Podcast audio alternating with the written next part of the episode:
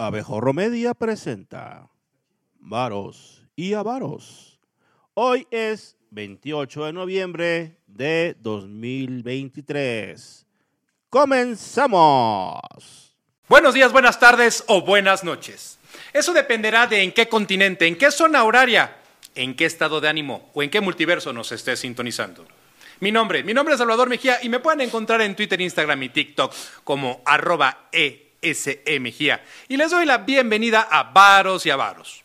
Un programa que entiende perfectamente que las finanzas, los impuestos y las leyes son tan importantes que necesitamos analizarlos quitándoles la solemnidad, pero con harto swag. Y como todos los martes, tengo la fortuna de ser acompañado por dos abogados que no necesitan presentación y que traen porra. Rogelio Ibarra y Gerardo Mandujano. Venga. Con todo, con todo equipo. Gerardo como que... No, no, Luego, bueno. luego, luego. Bien. Ya tiene un programa, ya. No, Me bueno. gusta tu estilo.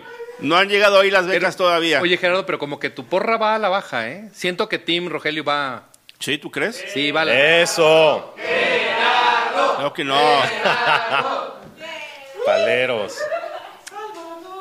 ¡Queremos a Salvador, sí!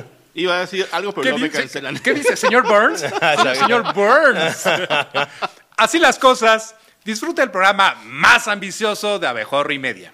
El programa que le pone la M a monetizar. Y recuerde que para entender los impuestos, las finanzas y las leyes, tan solo vas a esperar a que sean las 6 de la tarde para sentarse en su sofá favorito, servirse un mezcalito y sintonizar varos y avaros. Comenzamos.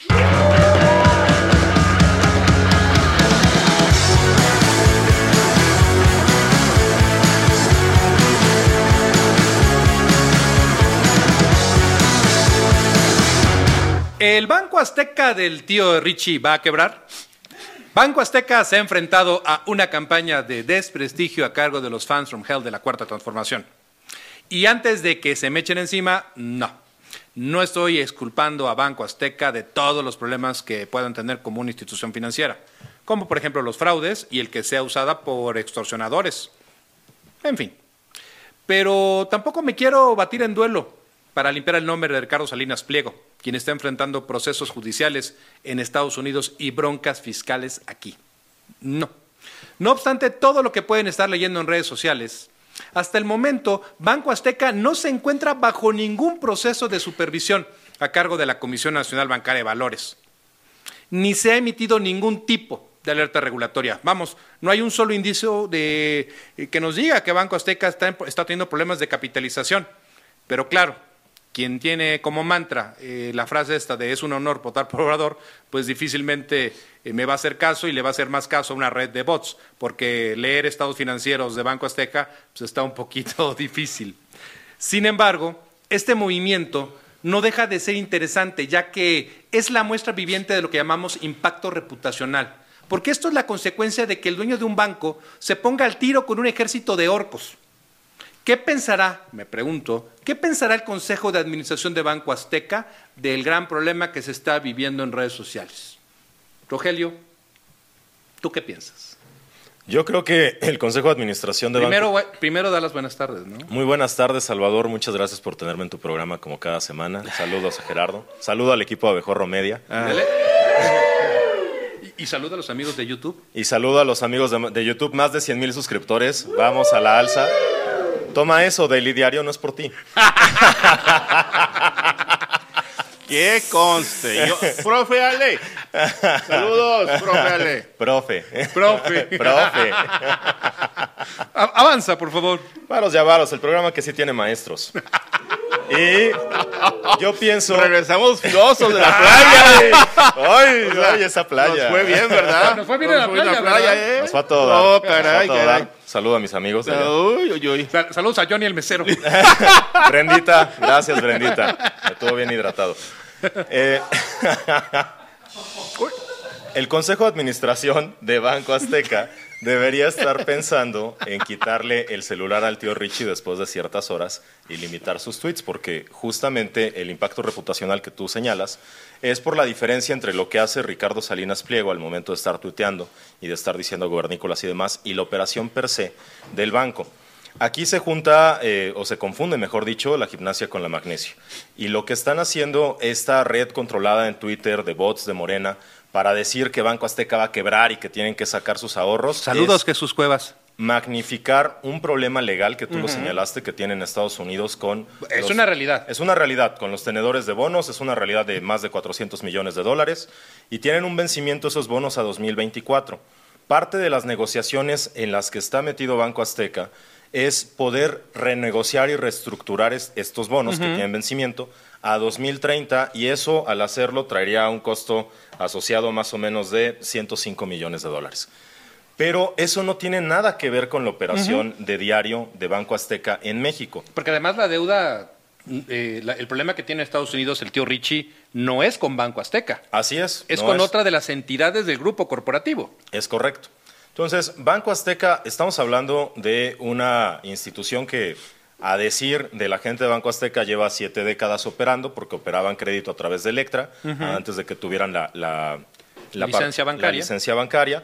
Y además presta servicios en México, en Honduras y en Guatemala. Yo sí me metí a los estados financieros, al estado de flujo de efectivo, al análisis de riesgos para, para ver de qué se trataba. Antes de que vayan a correr a sacar todos sus ahorros, hay que recordar primero que todos los depósitos bancarios en México están protegidos por el seguro del IPAP, 400 mil UDIs o arribita de 3 millones de pesos.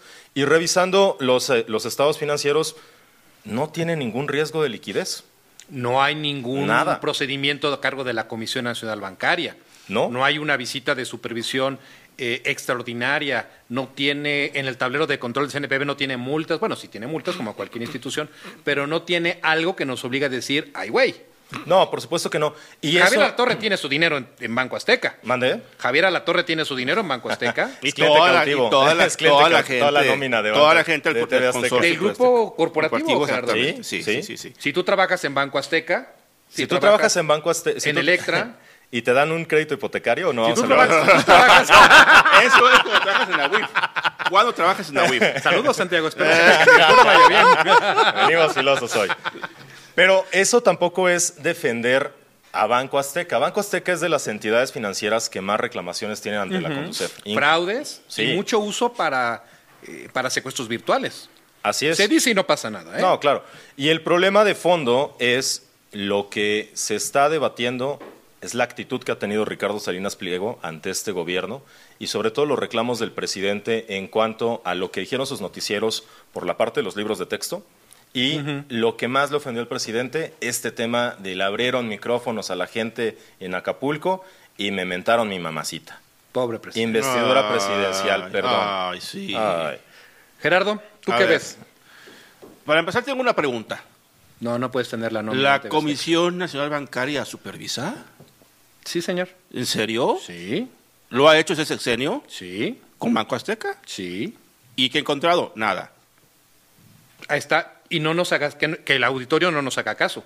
La CNBB tiene un tablero de control donde vas a poder ver las multas Así es. de todas las Sanciones. instituciones financieras. Las sanciones. Y, y está eh, Conducef también, Ya, claro. que, nos, que da reportes de las mejores o peores Exacto, instituciones, instituciones, instituciones financieras. así es. Pero de qué ha sido supervisada, te respondo, sí, sí ha sido. Entonces, si está supervisada y no se ha encontrado ninguna omisión, ningún problema, ninguna contingencia seria, ¿de dónde están sacando que va a quebrar? Es como si quebrar un banco fuera muy sencillo. Bueno, sí, pero no. A final de cuentas, quebrar un banco implica un serio riesgo para el sistema financiero y para la economía de un país.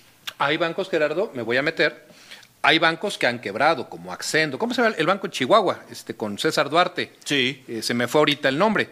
Pero que un banco truene es un evento gravísimo. El Banco. FAMSA, ¿no? Tuvimos un El Pero- banco FAMSA, pero, pero- hay uno, hay uno que, que era incluso del, del exgobernador Duarte, en Chihuahua, y Sí, tronó. sí, no recuerdo el nombre, sí. sí, Banco Repu- República. Pero una- una era- cosa era, vamos. Bicentenario, una cosa así por el estilo. Fue ¿no? creado Pero es un algo. evento gravísimo. Sí, sí, sí. Y no ha pasado, ¿verdad, No ha pasado, no. Eh, El punto es el siguiente. Yo creo que esta campaña en contra de Banco Azteca tiene, tiene todo que ver con la postura que ha tomado eh, Ricardo Salinas de manera frontal a cuestionar los actos y la actividad de la Administración Pública Federal, del Gobierno Federal, le hace a Andrés Manuel López Obrador y toda su pandilla que está en el gobierno actual. Es A- una, es una A ver. Gerardo, si tú fueras parte del consejo de administración del banco o de Grupo Salinas, ¿qué harías? Yo creo que ahorita tendría que salir a, a- a- a redes y a medios a demostrar que el banco tiene una estabilidad financiera, Ya salió Pati Chapoy. Pero ella no es autoridad financiera. Y ahí está lo jodido del asunto. Ya salió Pedrito tenga- Sola. que- Pedrito Sola es economista. Ah, no, sí, y trabajó, y trabajó en la Secretaría de Hacienda en sus tiempos. Exacto, claro. sí, no, le sabe el señor. Pero capaz que lo pones a, a dar, a dar el boletín y en lugar de decir Banco Azteca va a decir Banco Coppel, así como el de. Venimos filosos. Pero entonces vean, que, vean qué jodida está la cosa.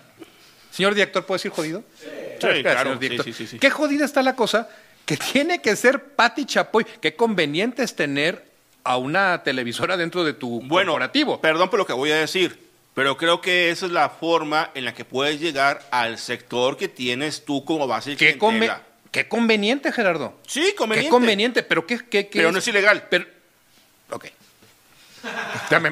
No es ilegal, ok, está bien. No, claro, no, no, no es, eh, es conveniente, puede parecer ridículo, puede parecer grotesco, pero no es ilegal.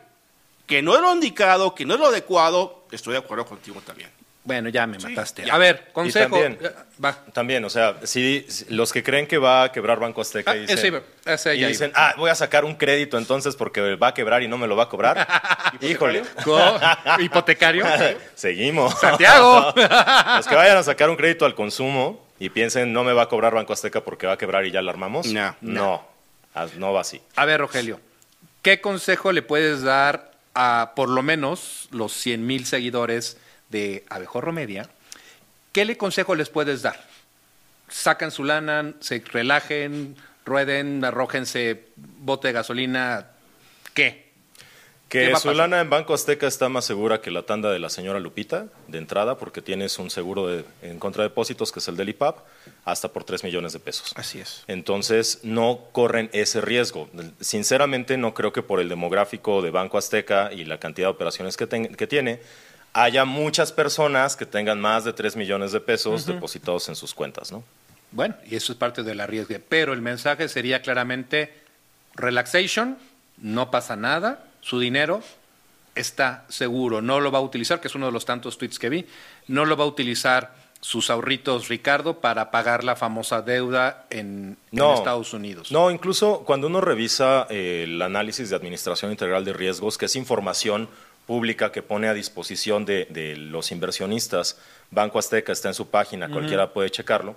Cuando uno lo ve, eh, se da cuenta que el, el requisito regulatorio es que el 100% de tus pasivos estén respaldados. Y Banco Azteca los tiene respaldados No hay a, tema. a 1100%. Tal vez, déjame, déjenme cerrar con esto. Tal vez lo más interesante después de ver el tema, regula- el tema regulatorio, el tema de impacto reputacional, sea la posibilidad de que el banco se vaya vía civil en contra de los tuiteros que están promoviendo esta campaña Claro. por el posible daño que Sí. pueda generar en sus acciones. Exactamente. Es lo que se me, haría, se me haría bien interesante. Así es, pero- De nada, tío Richie, ahí está la, ahí está la idea. Toma la Catrina Norteña.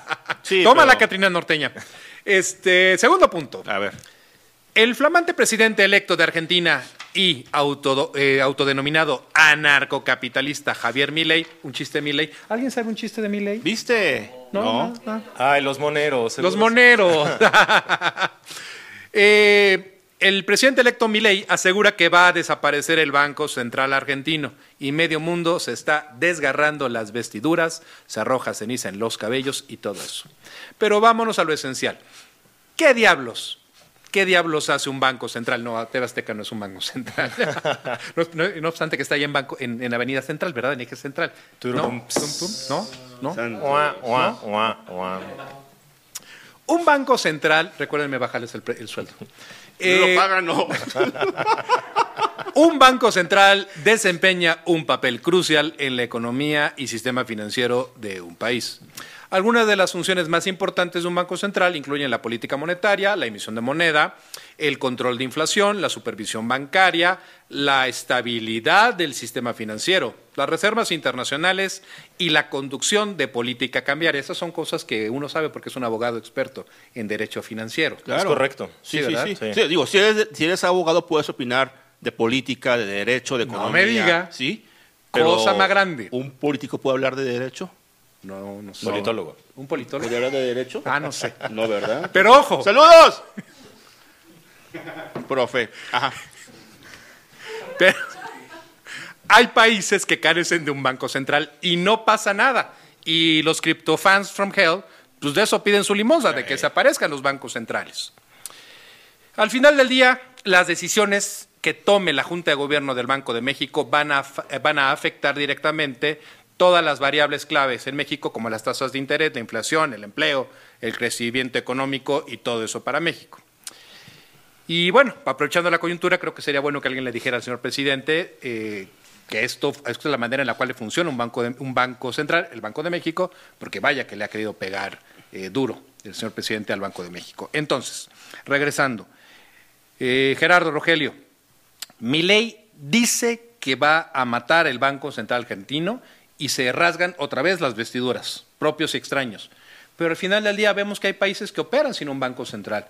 Vemos que traen una, una crisis, una inflación eh, brutal y que hay incluso opiniones positivas. Subió, subieron, subieron las percepciones de, de manera positiva, los, los riesgos para Argentina tras la, la victoria de Milei. Entonces, ¿por qué diablos nos tenemos que poner tan tensos por, por esta decisión o por la elección misma de Milei? Muy bien. eh, ¿O yo, muy mal? No, muy bien la, la decisión de mi ley. De entrada, la expectativa que genera el cambio es lo que hace que mucha gente tenga gran esperanza de que las cosas cambien y entonces crea un, un clima favorable para las inversiones y los negocios. En Argentina, y eso hay, que recordarlo, no funciona como en México. El tipo de cambio no es de libre flotación, el tipo de cambio está decretado por parte del Banco Central de la República de Argentina. El tipo de cambio, para que nos demos una idea, está más o menos entre 360 y 370 entre venta y compra. Ese es el tipo de cambio oficial.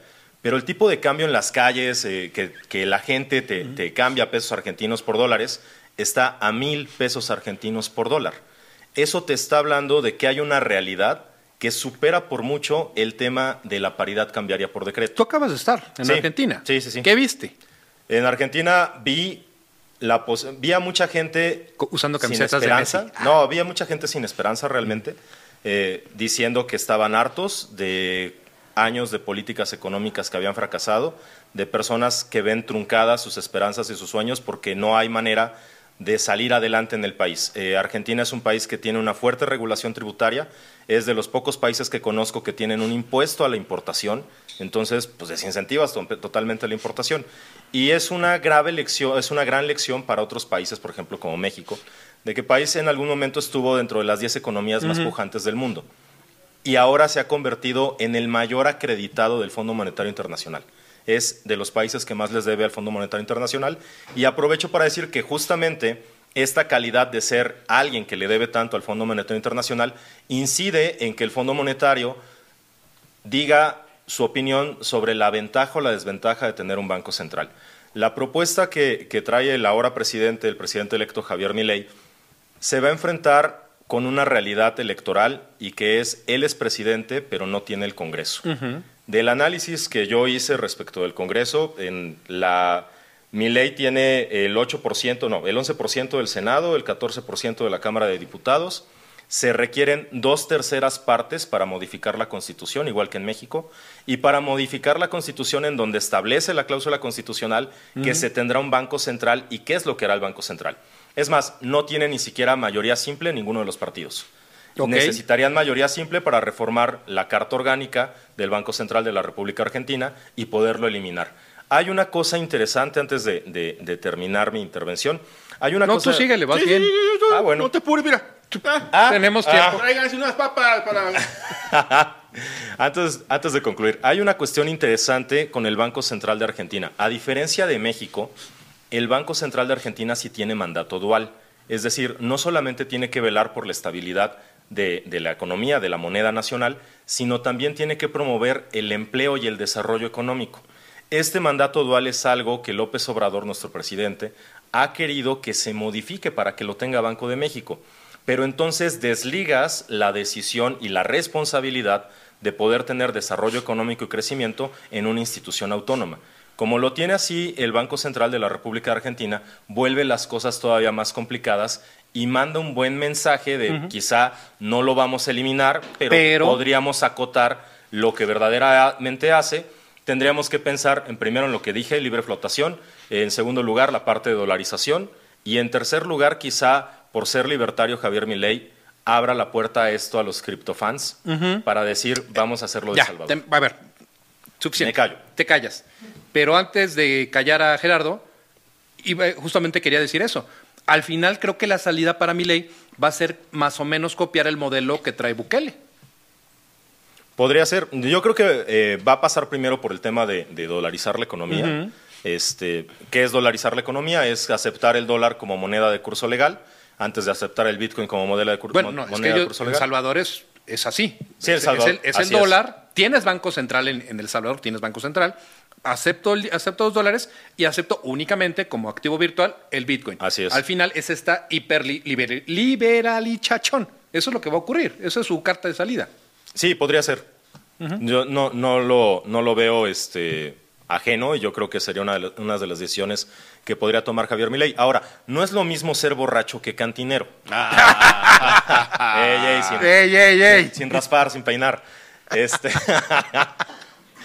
Pasó Y no volando por Palacio Nacional la bala. y no es lo mismo lo que se está diciendo como candidato a lo que ya se dice al frente del gobierno. Se le ha dicho que Javier Milei está buscando tener un gabinete un poquito más moderado y lo que funcione como contrapeso en el Congreso. Entonces, Rogelio, va a, ser, va a ser un ejercicio bien interesante. Exacto. Una cosa son las hociconadas que yo digo en campaña y otra cosa es lo que hago en, en el gobierno. ¿Dónde Tal vez resulta... Espérate. El siguiente bloque es tuyo ya. Entonces va a venir la parte interesante. Esto va a ser la muestra, puede ser la muestra de que otro tipo de gobierno es factible. Saludos, Claudia. Hoy no vas a opinar de esto. Y por cuestiones de tiempo, quisiera hablar. ¡Boludo! ¡Boludo! Quisiera, ya que estamos, ya que mencionaste el tema de los impuestos, quisiera adelantarme un poquito a las noticias que traemos hoy para hablar del tema de Shakira, que tiene que ver con impuestos. Y tú, Gerardo, eres, eres experto en los impuestos. Todo eso dicen. Mis clientes, a los que les he ganado todo. Ay, El- el- he ganado todas. he ganado todas. Shakira, en días pasados, llegó a un acuerdo con la, eh, con la Fiscalía General de España. Así es. ¿Por qué? Porque traía una acusación por defraudación fiscal. Exactamente. Y lo que me encanta de esto es que tras el rompimiento de Shakira con su esposo, Gerard Piqué, lanza esta canción que fue tomada como, como himno por muchas personas. Eh, hoy, hoy me toca dormir en la bañera, por lo que voy a decir. Sí, yo sé. Pero este rollo de nosotras facturamos, pues nosotras también tenemos que pagar una multa y gracias a eso logro salir de la cárcel. Así es. Shakira evitó la cárcel únicamente porque tenía unos milloncitos de más Mm, para poder pagar Ajá. su deuda, Ajá. negociar un equivalente a nuestro, eh, a nuestros, eh, perdón, se me fue el nombre, a los eh, criterios de oportunidad en México. Pagó una muy buena lana, pagó varios millones de, de euros y se brincó, se brincó la cárcel. A ver. Gerardo, Esa imagen. ¿qué es lo que ves? Esa imagen lo, lo reduce todo. España, el fisco español es uno de los más difíciles. Ah, pensé que tenía un abogado negro. Mm, pues lee lo que dice. El, el fisco español es uno de los más difíciles y más complicados. No es la primera vez que pone en el banquillo de los acusados a un famoso. ¿Messi? No es la primera vez que lo hace. Ah, lo ha hecho con otros muy relevantes. Pero, a final de cuentas, requiere siempre de un equipo legal que te asegure que vas a salir bien librado y que tu daño reputacional va a ser mínimo. ¿Sí? ¿Por qué? Porque finalmente ¿Cómo se llamaba? Perdón, se me, es que se me fue el nombre del abogado. oh, el- es este... ah, No, Shafiro, no. Em, Uno es el papá de las Kardashian. No, ese no, Sí. ese, ese. Pero ese él- lo él- quitaron a mitad él de... estaba nada él- Era más- el consigliere y Exacto. nada más. No, no, no. A él lo pusieron únicamente para que, como es amigo íntimo y no lo obligan a declarar, lo meten en el cuerpo de abogados para que no pueda ser obligado a decir lo que sabía. Y el otro es otro- ¿no? Sí, Shapiro, Shapiro. Pero este cuate entiendo que además de ser un gran abogado, era un máster de las relaciones eh, públicas. También. Y Bueno. también estaba Lee Bailey, que es el, el autor de un libro que se llama Cómo se ganan los juicios. Pero bueno, el punto es el siguiente. ¿sí? Finalmente pudo negociar y pagar una multa y salir libre.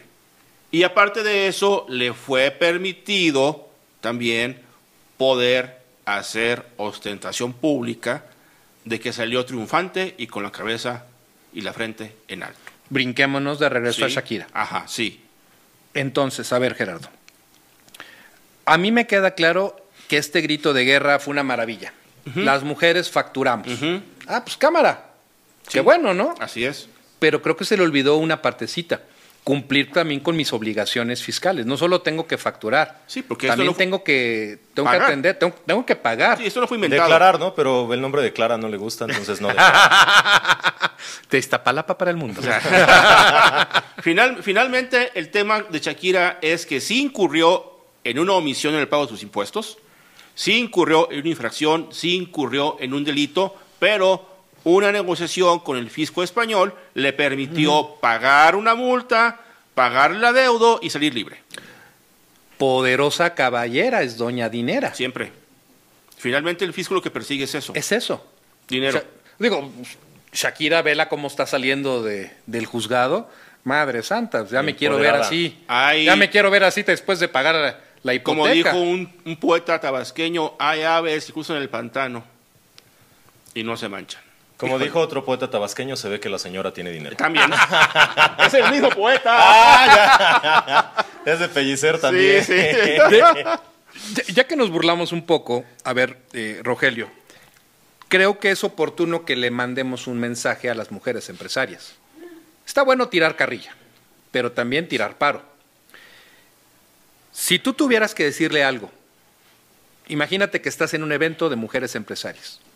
En materia de impuestos, ¿qué les recomendarías? Yo les recomendaría pagar oportunamente, ser conscientes de cuáles son sus obligaciones formales y materiales en materia tributaria y no dejarse guiar por el canto de las sirenas de muchos asesores que plantean una eh, planeación fiscal patrimonial que tiene como un sustento la ilusión tributaria. TikTok está tapizado de, de esto que señalas. Porque este caso de Shakira es una. Vuelve a la realidad un viejo adagio de los fiscalistas que es el pobre evade y el rico elude. Siempre el esquema de evasión es algo que va a permitir al Estado perseguir, pero quienes terminan pagando los platos rotos con cárcel son aquellos que no pudieran llegar a este tipo de acuerdos reparatorios. Porque como ¿Quién está en la cárcel, Rogelio? Los pobres. Sí, Eso es algo que aprendemos desde el día uno. Los que no tienen la capacidad para contratar los abogadazos que enseñó eh, Gerardo. Lamentablemente así es, y lamentablemente en este tipo de casos choca la política de recaudación con la política criminal. Y como tú bien sabes, la política criminal debería tener como finalidad desincentivar a la gente a través de un castigo y decir, oye, no te portes mal porque puedes acabar así.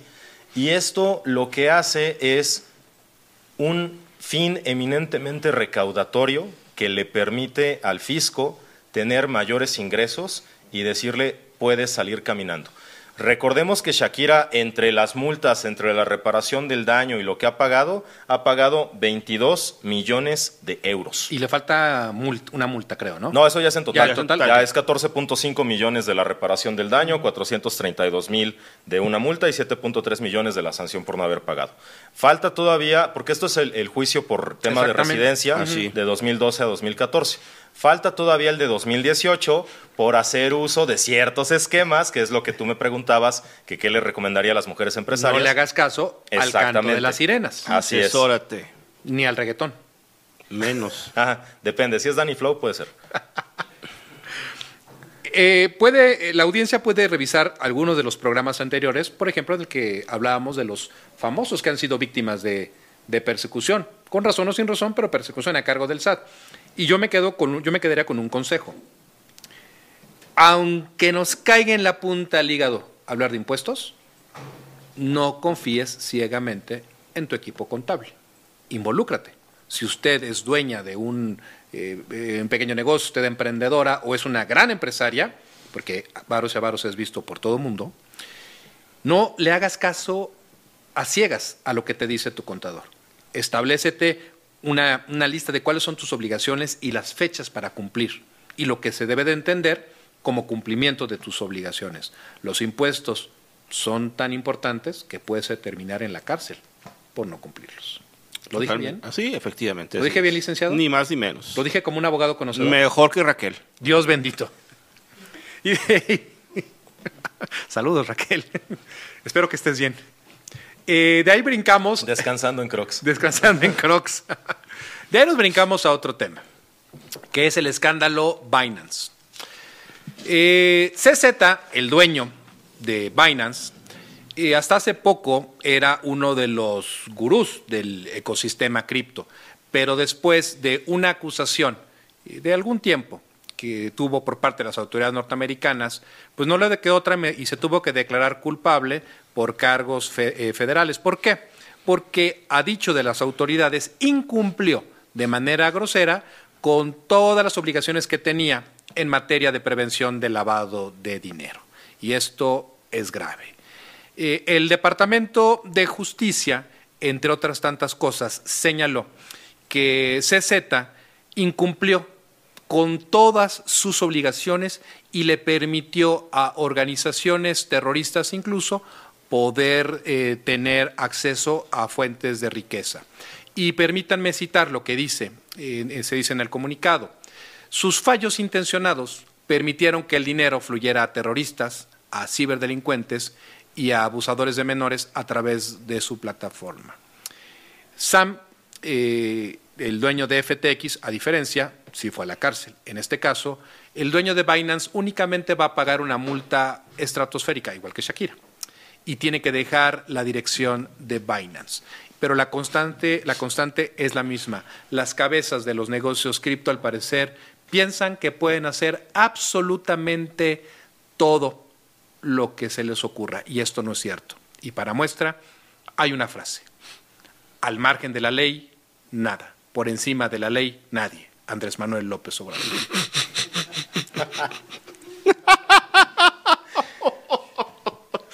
Mensaje pagado por ningún partido Sí, político perdón. dirigido solamente a los militantes de Morena. Uy. Suma frutas y verduras. Qué bárbaro. Je- Jesús, espérame, Jesús Cuevas, aquí puedes, gobierno federal, aquí puedes promocionar. Banco del Bienestar. Banco del, Banco del Bienestar, aquí te puedes promocionar. En varos y varos no. No, no discriminamos. No le hacemos feo el dinero, ¿eh? No, no, no, nunca, jamás. Banco Azteca. Aquí. A ver, Gerardo, vas. Híjole. Acuérdense que el escándalo de FTX surge porque Binance los mandó al diablo. De ahí se vino en cascada la desgracia para ambos. ¿Sí? Era cuestión de tiempo. El punto es también el hecho de que ser disruptivo no te autoriza a romper la ley. Y máxime cuando al romper la ley estás haciendo que se pierda el patrimonio de quien te confió su dinero. Entonces, esta gente no está más que teniendo su merecido. No es que hay pobrecitos, son jóvenes, los castigan porque son disruptivos, no los tienen los bancos centrales. Ah, no, no, no, no, no, no. Rompió una ley. Y en Estados Unidos, romper la ley en materia financiera es algo muy grave. Porque finalmente, el gran sostén del sueño americano es el dinero. Y si el sistema financiero, el dinero del sistema financiero se ve en riesgo, pones también en jaque todo el entramado del cual, bajo el cual funciona este, Estados Unidos. Entonces, estos cuates, simple y sencillamente les valió madre la regulación, les importó un comino a quien le estaban recibiendo dinero, y pues aquí están las consecuencias.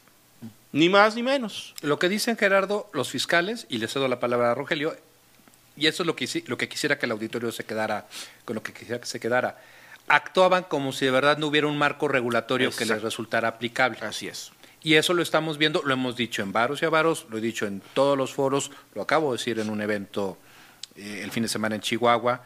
La- el ecosistema fintech en México tendría que voltear para aprender Claro. de los errores que se están cometiendo a nivel global, porque vemos que están entregándole la parte regulatoria y la parte de compliance a, a chavales. Que bueno, el mundo fintech es de los jóvenes, ni, ni manera de, de no decirlo. El futuro es ahora, viejo. Pum, perro, pero no, ¿qué futuro puede haber si revientan a la industria fintech? Rogelio, Justamente iba a comenzar por ahí mi comentario. ahora, Eh, res- ahora resulta. El tema de la regulación financiera no es conservador de gratis. O sea, el enfoque de regulación financiera, ¿por qué tiene un enfoque tan conservador? No es gratuito. Lo tiene porque estás jugando, o más bien estás haciendo negocio con dinero que no es tuyo, con dinero que te es confiado. En ese sentido, todos nosotros sabemos, la parte de ban- bancaria, las leyes bursátiles, todo va dirigido a debes tener una cierta aversión al riesgo o debes tenerlo muy bien medido. Y lo que tenemos en el mundo cripto, al menos en Binance, fue una ambición desmedida. Se volaron, se pasaron por encima todas las leyes y los controles antilavado, pensaban que a ellos no les tocaba.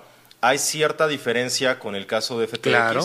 En el caso de FTX es un, es un tema más de, fraude. simple, de fraude, exacto. Acá es el no hacerle caso a los impedimentos. Así es. Así Operaste es. con quien no estabas autorizado. Así es. Exacto, y permitiste que a través de tu, de, de tu operación de Binance se pudieran mezclar dineros que, que venían de rescates informáticos, de hackeos, de ransomware.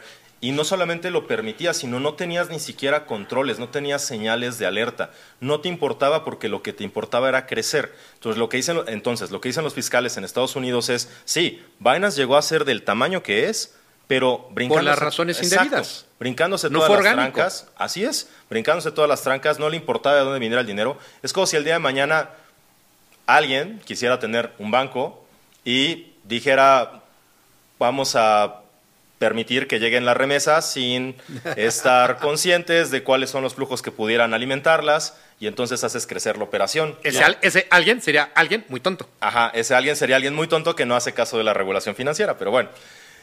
El gran Ya- ya problema... están llegando así, ¿no? Ey, espérate. Espérate. El gran problema es, a ver, hay una multa de 4.300 millones de dólares, altísima. No va a, creo que va a terminar pagando con cárcel dos años o 18 meses, una cosa así, en la negociación. Simbólico, simbólico. Simbólico. Y se tiene que bajar de, de- como CEO y tiene, va a tener una veda para, Así para- es. para Sí. involucrarse en otro negocio. Y esto, el impacto que va a tener es, uno, mucha gente va a retomar esta idea de decir el mundo cripto es de puros tranzas y no, es, no puedes hacer negocio ahí. Eso va a ser un impacto muy grande porque va a significar un riesgo de oportunidad o, o un área de oportunidad perdida.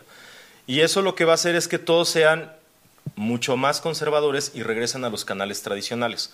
Pero también es un gran ejemplo, como tú lo mencionabas, para países como México, pero también en Estados Unidos para gente que está metida en esto y que entienda que los controles antilavado de dinero están ahí por, Por algo. algo. O sea, y, y se tienen que respetar. No, no podemos partir de la idea de que todo lo que dice Gafi es letra muerta, el Grupo de Acción Financiera Internacional y sus 40 recomendaciones. No le hagamos caso porque yo soy un negocio distinto, no soy un banco. No, mi amigo. ¿Cuál es el argumento? soy disruptivo. Güey. Güey. Güey. ¿no? Güey. Es totalmente distinto eh, lo que tienen que hacer en materia de control los que se dedican al- a, a los negocios cripto, pero tienen la, comparten la misma función. No es dinero de ellos. Tengo entendido, lo dijimos en el programa pasado, si mal no recuerdo, pues lo repito, no tengo tema, total, ni que no tuviéramos material. Entiendo que sí hay una propuesta de, aparte de la Secretaría de Hacienda, para modificar la dichosa ley FinTech, porque claro, se tenía que arreglar. Pero dudo mucho, muchísimo, que se vayan a, clavar en lo que creo que estamos eh, señalando que es la esencia tendrás toda la regulación prudencial, pero tienes que hacer un cambio ético desde el fondo. Y, por ejemplo, pienso en la guía anticorrupción justamente de la Comisión Nacional Banca de Valores.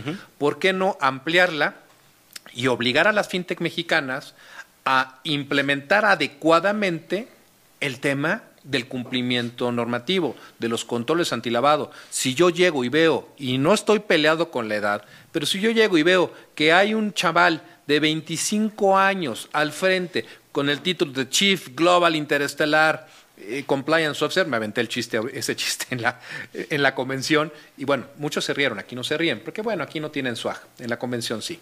Pero decir, el, el ver que tienen, sí ya oí, Mm, el dijo la muda. Mm, dijo la muda.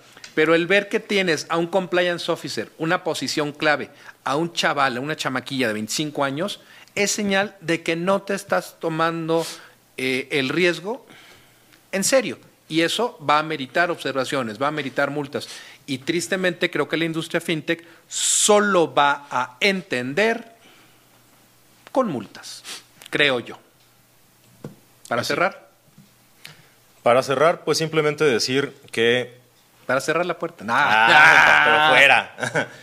Simplemente decir que el mundo cripto es un mundo de negocios y hay gente seria y hay gente responsable. Hay personas que le están apostando todo y están haciendo negocio de manera lícita y no por pertenecer a ello lo podemos encasillar o lo podemos denostar. Sin embargo, hay muchos ejemplos y esos ejemplos que son los que hemos comentado aquí muestran que hay personajes que se quieren brincar los controles y eso genera un riesgo reputacional muy grave para la industria fintech, para el negocio fintech y para quienes se dedican. ¿Qué tendrían que hacer? Demostrarle a la sociedad, demostrarle a las autoridades que se toman las cosas en serio, capaces de hacer las que cosas son bien. capaces de hacerlo y que pueden tener un cumplimiento regulatorio a la par de cualquier institución financiera. En 30 segundos, Gerardo. ¿Se acuerdan de la maldición del Madden? Jugador de la NFL que sería el Madden seleccionado el siguiente año. Aquí está la, la maldición de Forbes. Esos tres salieron, estos dos, Macman, este cuate, la chica de Terrano salieron en la portada de La Forbes chica de Teherán. ¿no? La chica de Teranos. y están en el botiquín, en el fresco bote. Buen punto.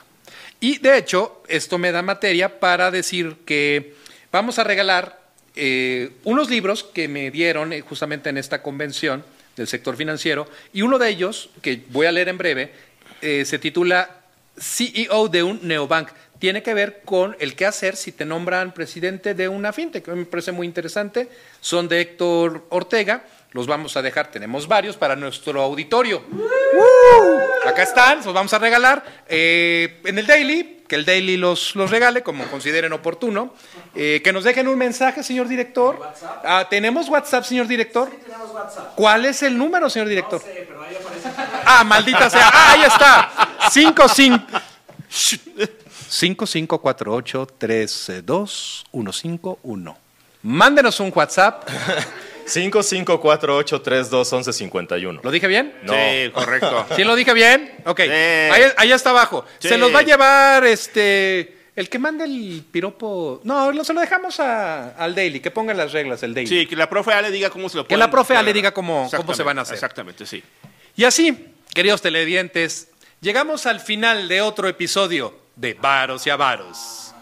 Y desde la joya de la corona de Abejorro Media, Gerardo tiene un mensaje para el Daily Diario. Somos la corona, no la joya de la corona, somos la corona. Sí. Ay, por cierto, hablando del Madden, Bill Belichick no existe, son los papás Ok, de Brady. ese es un chiste muy de Gerardo.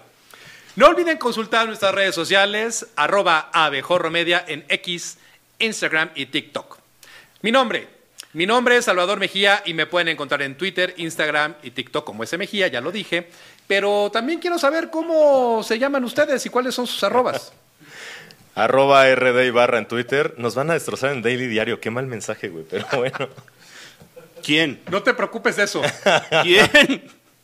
Vas. ¿Cuál es tu Eh, arroba? GMB Lawyer.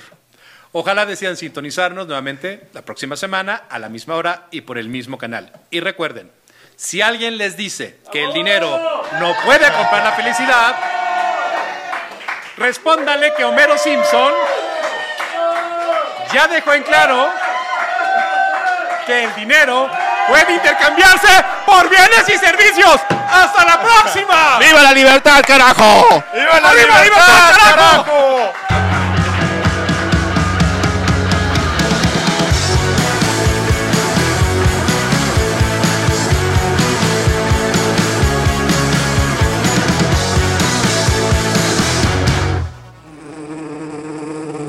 No dejes de suscribirte, darnos cinco estrellas y compartir este podcast en todas tus redes sociales.